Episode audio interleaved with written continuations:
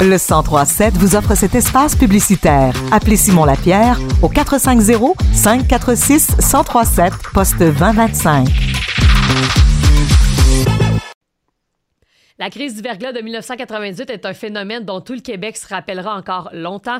25 ans ont passé et on en garde encore un vif souvenir. Du 5 au 9 janvier a été la tempête de verglas. La pluie verglaçante a cessé le 9 janvier et le lendemain soir, un million de foyers au Québec manquaient toujours d'électricité. Il faudra ensuite attendre un mois pour que tous les clients résidentiels d'Hydro-Québec soient rebranchés, plus particulièrement dans le Triangle Noir, c'est-à-dire notre région. Et on en jase avec le météorologue de la région, Michel Morissette. Salut Michel. Bonjour, Tania. En tant que météorologue, comment est-ce que tu as vécu la crise du verglas en 98? Ah, C'était assez exceptionnel. Écoute, euh, à l'époque, j'étais à la radio Saint-Hyacinthe, à CFEI avec Michel Lafrance, que vous connaissez bien. Et Mhm. puis, euh, ça a commencé, ça. Écoute, on venait de passer le temps des fêtes, là. euh, moi, j'ai travaillé, à- j'étais surveillant à l'école à l'époque, à l'école de Fadette de Saint-Hyacinthe, là. Et là, nous autres, c'était de retour à l'école. Mais le lundi, il n'y avait pas d'école. Comme à chaque année, il n'y a pas d'école le lundi. Ça commençait, mais là, ça a commencé lundi, le 5, là, avec un mélange de grésil puis plus verglaçante. Et euh, ça s'est poursuivi toute la journée. Dans la journée même, il a commencé à avoir quelques pentes de courant, là, mais ça a été surtout le lendemain, le 6, là, euh, où la pluie verglaçante a cessé seulement qu'un après-midi. Là, on a commencé à avoir des pannes pas mal euh, dans la région. Mais ça n'a pas été généralisé parce que c'est revenu après ça, parce qu'il y a eu comme une petite accalmie. Là, euh, le 7, on n'a pas eu de pluie verglaçante, là, euh, je dirais, entre le 6 de l'après-midi puis le 7 en soirée. Donc, il y a eu, euh, on a pu rebrancher la plupart des gens. Là, on était tout fiers. On s'est dit, bon, c'est revenu. Là. Et malheureusement, la pluie verglaçante qui a repris euh, dans la soirée du euh, 7 janvier. Et là, ça a été le blackout total. Moi, je me rappelle euh, le 8 au matin, là, euh, là j'avais pas. Ben, on n'avait plus d'électricité à Saint-Hyacinthe. Puis là, le, M. Desrosiers, qui était chef des pompiers à Saint-Hyacinthe, m'a averti que là, on venait de perdre le poste Casavant. Et que là, même que le poste à Saint-Césaire était en partie détruit. Là, fait que là, on était pour avoir une panne d'au moins une semaine. Quand il me dit ça, je peux dire qu'en tant que quand une chronique météo à préparer, là, faire de la radio, puis j'avais mon répondeur 771 bois en plus. Euh, je ne sais pas à quoi t'attendre. C'est vraiment une situation là, difficile à vivre. Là. Et puis ça, ça a duré par la suite euh, pendant 25 jours, là, pas, d'électricité. Alors pendant 25 jours de temps, là, comme chroniqueur météo, là, il, la première semaine, j'étais obligé de donner l'information à la ville de Saint-Hyacinthe. Il y avait des réunions, qu'on me disait, là, et là, quand il m'appelait, ben, il y avait l'armée qui était là, puis là, il prenait des décisions à partir de ce que je disais. Moi, j'y allais- j'y allais avec, tu sais, j'avais pas, c'était pas comme aujourd'hui. Tu sais, Internet, ça commençait à peine en 98, là. Alors, on n'a pas d'informations comme aujourd'hui. Alors là, on y allait avec les prévisions d'environnement Canada, puis là, je disais que ça continuerait. Fait que là, eux autres, euh, ils prenaient des mesures, ils ont commencé à ouvrir des centres d'hébergement, là, à la polyvalente de Saint-Hyacinthe, puis euh, aussi au cégep. Et là, ça a duré pendant toute la semaine. Puis euh, je peux dire qu'à un certain moment, j'ai même eu. euh, j'ai même été malade. Là. Euh, La pression était tellement forte. là, J'ai j'ai été malade pendant un certain nombre d'heures. là. Je ne me rappelle pas quelle journée, là, mais c'était vraiment fort la pression. Puis en plus, le vendredi, quand tout ça s'est terminé, là, parce que le vendredi, finalement, ça- écoute, ça s'est terminé même avec un orage en matinée, Ah ouais? euh, le 9. Euh, il y avait mon ami Gaétan Giroir à l'époque qui était à JE, à TVA, Ouais. qui m'a appelé. Puis là, il voulait me rencontrer à la polyvalente de Saint-Hyacinthe. Alors moi, j'ai quitté la maison pour la première fois depuis que ça a commencé. De la Providence aller à la polyvalente, tu connais un peu le trajet, là. Euh, j'ai constaté les dégâts et là, j'ai dit, euh, là, on a fait l'entrevue avec Gaétan à la télévision. Et quand je suis arrivé à la polyvalente, écoute, les gens, euh, ben, je t'ai connu, quand même, à Saint-Hyacinthe, Mhm. les gens venaient me voir, voir si c'était pour revenir bientôt. Écoute, là, t'es comme dépassé, là. Tu sais pas quoi dire. Il y a du, là, tout est gelé partout, là. Ben, c'est ça, on doit se sentir Ah. impuissant. Hein? Là, écoute, j'avais une pression, tu sais, Mhm. le monde voulait me parler, puis là, en plus, Gaétan voulait m'avoir en entrevue à TVA. Et là, tu parles en direct à, à travers le, le- le Québec, là, pour expliquer ce qui s'est passé à Saint-Hyacinthe. On, était vraiment dans le triangle de- des, Ber- euh, pas des Bermudes, mais le triangle du là. Ouais. Et puis, euh, c'est ça. Alors là, je suis revenu à la maison, puis là, j'ai dit à Ginette, mon épouse, j'ai dit, écoute, on en a pour des semaines, écoute, les- tout était brisé partout, là. Et après ça, ben là, euh, je me rappelle que le 9, au- dans l'après-midi, on demandait aux gens même de ne pas sortir à l'extérieur parce que là, ça commençait à fondre. Et là, la glace cédait des fils électriques. Alors, c'était très dangereux de faire une promenade dans les rues. Premièrement, c'était tout glacé à terre, là, mais tu sais, tu peux avoir de la sur la tête. Ouais, c'est ça. Alors, c'est ça. c'était la, première semaine, on dire, là, ça a été pas facile. Puis là, il fallait s'organiser parce qu'on savait qu'on allait pour des semaines et des semaines, mais on ne voulait même pas savoir combien de temps ça durait. Là. On y allait une journée à la fois. C'est ça. Ben, puis là, c'est vraiment le cas de dire, là, un jour à la fois, ah. mais sans, céder, sans céder à la panique. Hein? Je me rappelle, moi, j'avais une génératrice à la maison qui m'alimentait juste un peu mon bureau là, pour euh, pouvoir euh, fonctionner un peu, pour pouvoir faire la radio, puis euh, faire fonctionner mon 771 beau et puis euh, aussi euh, pour voir la télévision, pour savoir qu'est-ce qui se passait, parce que la plupart des gens n'avaient pas la télévision. Et je peux te dire que c'était pas trop intéressant le soir quand tu voyais le premier ministre, M. Bouchard, avec euh, le président de québec M. Caillé, t'annoncer qu'on était à 1 500 000, qu'il n'y a pas de courant, puis on ne savait pas quand ça pourrait revenir. Tu étais mieux de pas le savoir. Nous autres, on l'avait parce que j'avais un peu de télévision pendant certaines heures dans la soirée. Là. Puis mes journées, c'était difficile. Je me levais le matin. Là. Écoute, quand tu dis, là, tu te réveilles, c'est la lumière de ta montre là, qui, qui, te dit l'heure parce qu'il n'y a pas d'électricité dans la maison. Et là, tu as ton fanal que tu allumes pour aller partir ta génératrice à l'extérieur. Tu remontes, rien. C'est juste ton poêle là-bas qui te permet d'avoir un café, que ça prend peut-être une demi-heure avant d'avoir de l'eau chaude. Puis là, il faut que tu travailles. Imagine-toi, tout est au ralenti, puis c'était le même pendant 24 jours, à peu près. Intense, hein? Oui. Comment, d'après toi, comment un phénomène comme ça a pu se produire? Bien, si je regarde, écoute, là, ça fait 25 ans que j'ai vu mm-hmm. ça. Là, il, y a, des bouts que tu ne te rappelles pas tellement, là, mais ce que j'avais mentionné, j'avais fait un article dans le courrier Saint-Hyacinthe, j'avais mentionné qu'il y avait eu euh, comme une série de perturbations qui avaient du sud des États-Unis avec de l'air chaud, là, en altitude. Et puis, au sol, à cause des vents du nord-est, l'air froid est resté au sol, ce qui fait que, parce que je regarde, je vais juste regarder les températures, tu vois, là, du 5 au, au 9 janvier, là, le plus doux qu'il a fait, c'est moins 1,2 comme maximum. Là.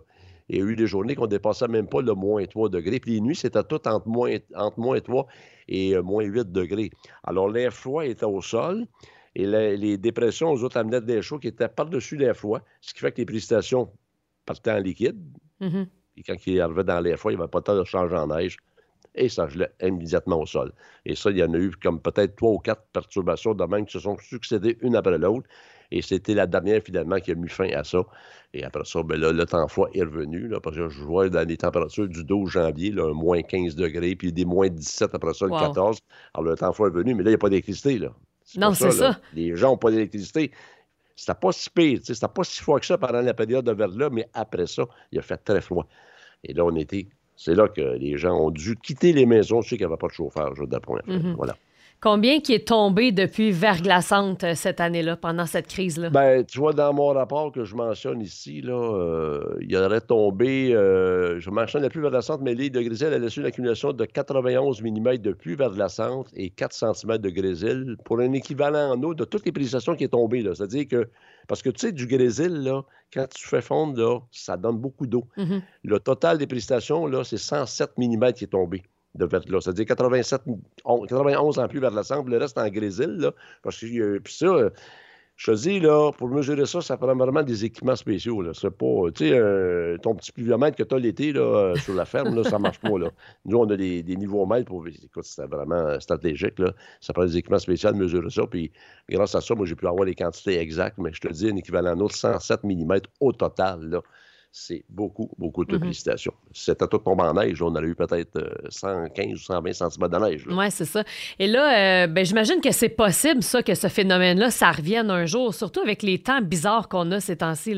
Écoute, n'y a rien d'impossible. On, s'entend toujours. c'est sûr que moi, je me rappelle qu'après le verglas, là, aussitôt qu'on parlait de plus verglas-centre, tout le monde paniquait. Mm-hmm. parce que, écoute, tu restes marqué de ça. Là, euh, quand tu es des, des semaines, tu n'étais pas chez vous. Là, puis même quand tu étais chez vous, tu as, peur que tu aies des dommages à ta maison aussi. Il y a eu des gens qui ont eu des, dommages. Écoute, il y a eu beaucoup de réclamations après ça. Là.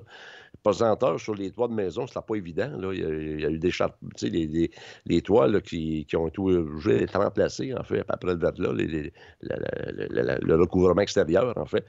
Mais c'est ça, c'est toujours inquiétant. On ne sait jamais qu'est-ce qui peut se produire. Euh, on n'espère pas revoir ça, mais sais parce qu'imagine-toi qu'aujourd'hui, la même situation, là, 25 euh, ans plus tard, il y a encore moins de gens qui ont des cheminées pour leur maison.